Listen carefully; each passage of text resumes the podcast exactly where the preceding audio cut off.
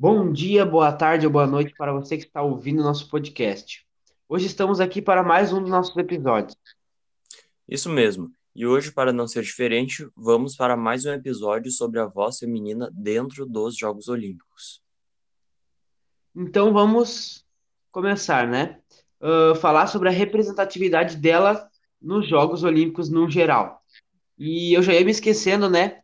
Hoje, dia 14 do 7, apenas nove dias para a largada dos Jogos Olímpicos Tóquio 2021. Isso mesmo.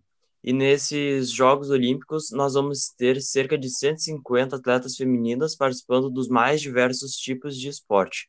Os que mais têm atletas femininas são futebol, com 22 atletas em cada delegação, handball, com 15 atletas em cada delegação, vôlei com 12 atletas, empatado com rugby, com 12 atletas na sua delegação. E é claro que se observa uma representatividade feminina maior ao decorrer dos anos, né? E isso tende a se igualar em breve, porque se for comparar, uh, há uma alta nos últimos anos. A gente pode ver um exemplo disso na luta greco-romana, que não conta com nenhuma atleta feminina.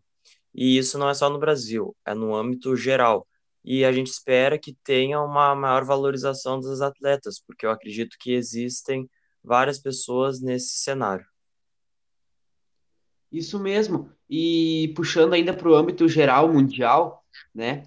Uh, nas Olimpíadas a gente pode ver uma grande diferença de números. Um exemplo é o boxe, que o masculino possui 206 atletas e o feminino possui 80.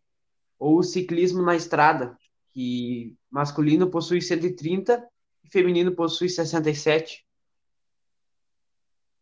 E o engraçado é que parece até repetitivo do nosso último tema, e é isso um dos resultados da falta de patrocínio nos jogos, pois, em muitas vezes, nem é conhecido tal esporte. Isso leva a um desinteresse das pessoas por não conhecerem.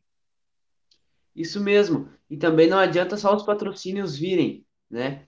Eu acho que a população em geral tem que dar voz a esse assunto e levantar uma bandeira de igualdade nos esportes. Pois é. E galera, fiquem ligados que a Olimpíada está chegando. E hoje, dia 14 do 7, como o Guilherme falou, faltam apenas nove dias para começarem os Jogos.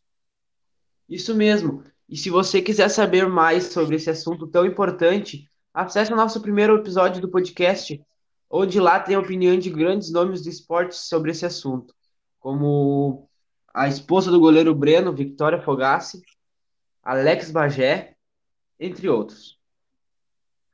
Isso aí, pessoal. E vamos fazer uma mudança dentro da nossa sociedade. Acompanhem e valorizem o esporte feminino para que as atletas tenham mais reconhecimento. Obrigado por ter assistido até aqui e fiquem com Deus. Tchau.